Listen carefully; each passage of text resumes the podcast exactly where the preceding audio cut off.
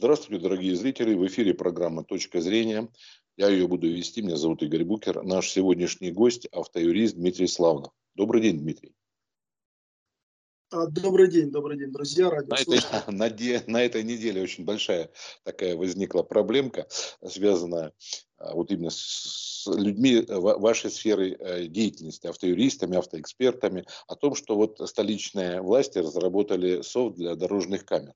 И, кстати, я вот даже слышал от других ваших коллег о том, что многие хвалят, но, как мы знаем, да, там, где есть плюсы, всегда есть минусы.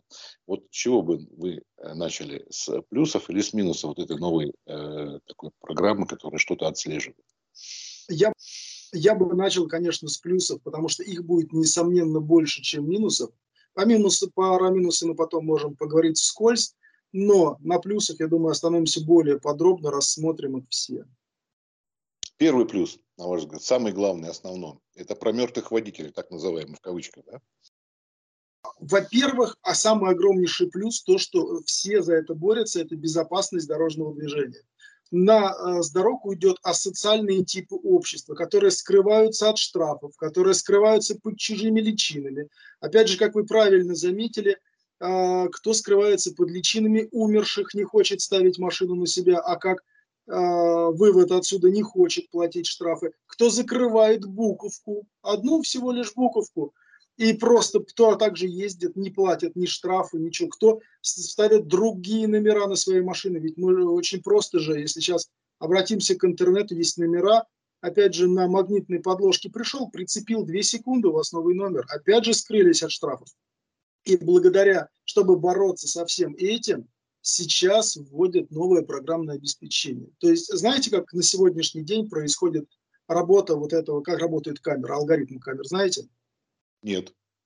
То есть алгоритм камер, если они видят машину, они передают в ЦОДД, там а, переходят по базе данных куда-то там еще и передают первому экипажу. Цепочка очень долгая и зачастую экипаж, который есть, а их очень мало на сегодняшний день. Извините, сейчас секундочку одну, я вас перебью. А, да, я не знаю, но уже получается, что софт софтом, но тут, э, то есть искусственный интеллект, но уже человеческий фактор, экипаж и человек, который должен отслеживать, нет? Не правда это? Правильно, но софт передает информацию экипажу, и экипаж уже предпринимает меры к задержанию данного, данного транспортного средства. Камера же, камера-робот не может задержать его. Что же, она упадет на него и сломает, пробьет, не знаю, стекло? Нет, ну, конечно. Камера... камеры приходит письмо счастья, а тут именно задержание сразу происходит, да? А, а кому придет письмо счастья? Умершему человеку? Нет, не придет, регистрация аннулирована. Кому придет письмо счастья? Тому, у которого номер не распознан, потому что он закрыт бумажкой, тоже не придет. А, ближайшему экипажу сейчас передается информация, а новый софт будет насколько я знаю, насколько прочитав информацию, насколько владею этой информацией, он будет распознавать, что если у нас, к примеру, едет Туарек, у которого номер 5, потом одна циферка пропущена 6, он искусственный интеллект будет понимать, что ага, у нас есть а, по Москве два таких Туарега, или один такой Туарек с таким номером, да, ну, к примеру, который под это подпадает. Значит, в манера исключения, методом исключения, это вот эта машина. То есть владелец закрыл себе номер, вот, пожалуйста, получаете два штрафа. Первое, к примеру, это за нарушение скорости, а второе за то, что скрыли номерной знак. Вообще шикарно. И после этого автовладельцы уже будут задумываться, а стоит ли мне избежать наказания за, за скорость, когда я могу получить два, а как э, выход еще и лишиться прав за скрытие номерного знака. И как по мне, так э, безопасность будет будут действительно оплачивать. Знаете, что кажется, может быть, это сработает в ближайшие несколько ну, месяцев, надеюсь, там, может быть, даже полгода, год, а дальше потом автолюбители придумают новые средства, как выкрутить из этой ситуации. Ну, как обычно бывает, помните, есть оружие, есть против него средства, яд, антидот и так далее. По этой схеме. Согласен с вами полностью. Есть противоядие, есть яд. И мошеннические схемы у нас мутируют из года в год. Мошенники тоже придумывают что-то новое, как новые пути лазейки. Никуда от этого не денется. Не денемся. Пока будет общество, пока будет какие-то э, варианты ухода от наказания, всегда ими будут пользоваться. Но на сегодняшний день, на сегодняшний день, это практически, если это все заработает в том э, образе, как это должно заработать, это будет прям вот шаг в регионе пока, это как э, пилотный проект, да? Насколько я знаю, да, заработает пока в Москве, а потом э, в остальных регионах. Но во всех городах миллионников, где, миллионников, где есть камеры, поставить данный софт – это не проблема. То есть будет написано программное обеспечение, которое ставится, модернизируется, может быть, обновляется уже действенное, которое у нас есть. Я же не разработчик, я этого не знаю. А, накатывается, да, и просто камера, алгоритм камер работает по-другому с помощью искусственного интеллекта. Мы живем в 21 веке, и почему не воспользоваться всеми благами, которые у нас Дмитрий, есть? Я понимаю, это прекрасно, я же говорю, и на первое время, дай бог, сработает, и этот плюс э, очевиден да, для людей. Насколько это будет э, безопасно, говорю, для людей, которые, может быть, случайно нарушили, законопослушных, и тех, которые нарушают, если не постоянно, но действительно. Вот для угона автомобиля, например, это э, ведь плюс большой, да, машину можно вычислить, даже если на ней поменяют номера.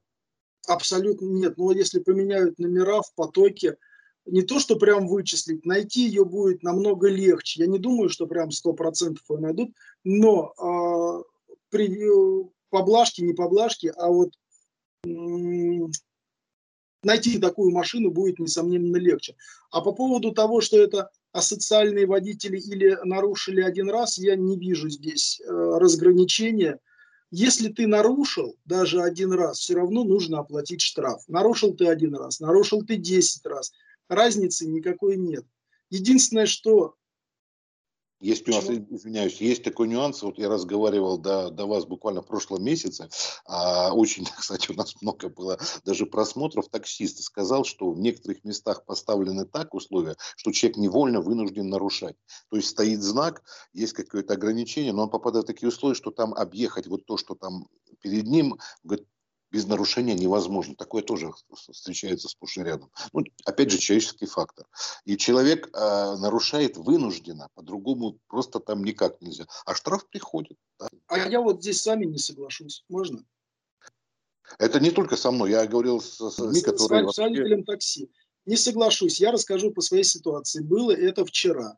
Вот я еду по Люберцам, я ехал в такую зону, ну, которую я не знал. Еду по навигатору, он мне показывает, надо свернуть но я понимаю, что я нахожусь не в своей полосе. Если я сейчас поверну, я попаду на штраф. Ничего страшного. Не знаю, висит там камера на этом перекрестке, не висит. Я проехал дальше, нашел место для маневра, для разворота, вернулся на свою исходную точку, переехал к этому перекрестку. Ребят, я потерял три минуты, три. Три минуты, но сэкономил полторы тысячи рублей и не попал на штраф. Я проехал по правилам, не создав аварийную ситуацию никому из водителей, если изначально повернул бы с этой полосы, я бы создал аварийную ситуацию. Здесь же я подъехал э, к этому месту, повернул по правилам, опять же у нас безопасность дорожного движения в приоритете, и проехал так, как надо. Я понимаю, таксисты торопятся на вызовы, на к заказам, но это не дает им возможность, не дает им право ставить э, под э, ставить в опасность всех окружающих их ни в чем не повинных автовладельцев. Я много раз видел, когда таксисты нарушают правила дорожного движения, чтобы свернуть не по правилам, потому что им надо, у них горит заказ. Ребят, безопасность в приоритете была, будет, э, есть всегда. Поэтому, если вы где-то что-то не можете вклиниться, развернитесь и проедьте по правилам. Считаю, считаю так. А если они, они нарушают сознательно или бессознательно, но если вы нарушаете, значит вы готовы понести наказание рублем. А нет, там просто речь была не о сознательном, не, не о, о том, что человек торопился на вызов, а шла о том речь, что там шли ремонтные работы, вот, а тем не менее стоит знак, а по-другому, а, а тем не менее камера фиксирует как нарушение, потому что там, ну, бог с ним. Хорошо, есть у нас еще минута, давайте разберем эту ситуацию. Одна минуточка, сейчас разберем.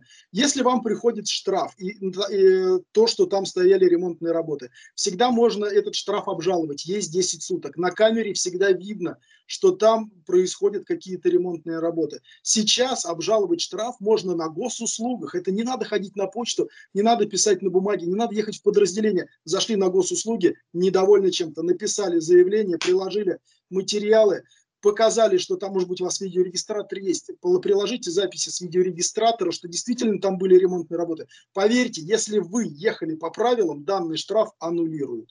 А мы, кстати, вот когда обсуждали вот с другими автоэкспертами такие подобные вещи, я э, вспомнил случай, когда э, об этом тоже СМИ сообщали, не знаю, насколько он верный, но, скорее всего, вполне возможный, а, что, значит, э, жена увидела, что ее муж, который уехал на работу, вдруг припарковался у соседнего дома, то есть явно где-то ходит налево, а потом выяснилось, нет, просто-напросто такая же точно машина, как у его супруга, у ее супруга, а просто другие, это самое, номера человек а, наклеил. И об этом сообщали. И вот таких случаев, говорят, по России, это не то, что было в столичном регионе или еще где-то конкретно. Вот были такие случаи. Сейчас, видимо, это можно избежать. То есть человек сознательно знает, что есть модель такой марки автомобиль и берет а, номер чужой. Допустим, он ездит ну, даже в другом регионе. Это мы, мы с вами сейчас говорим о машинах-фантомах, да, правильно? Да, да. Ну, можно... Машина фантом, да, которая находится где-то в Екатеринбурге такая же марка, модель, просто прилепили ваш госномер или чей-то госномер, и вам приходят штрафы как э, законному владельцу.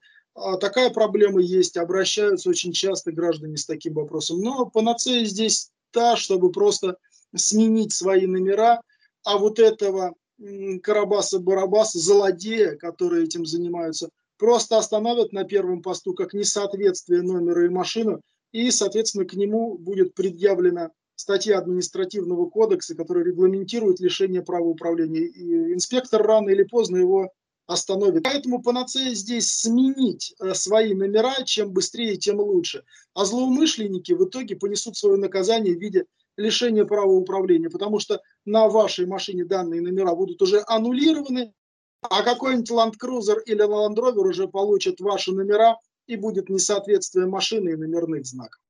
А, Дмитрий, ну, поскольку у нас передача ограничена по времени, и вот два вопроса последних. Мы вернемся к, к минусам, мы сказали, скользь пробежим. Еще один маленький такой момент, а когда люди вешали номера из соседних республик, там, молдавские, украинские, белорусские, мы помним, что их раньше не останавливали, не штрафовали, если такие ходили, хотя там за ними, за рулем обычные россияне. Тут так.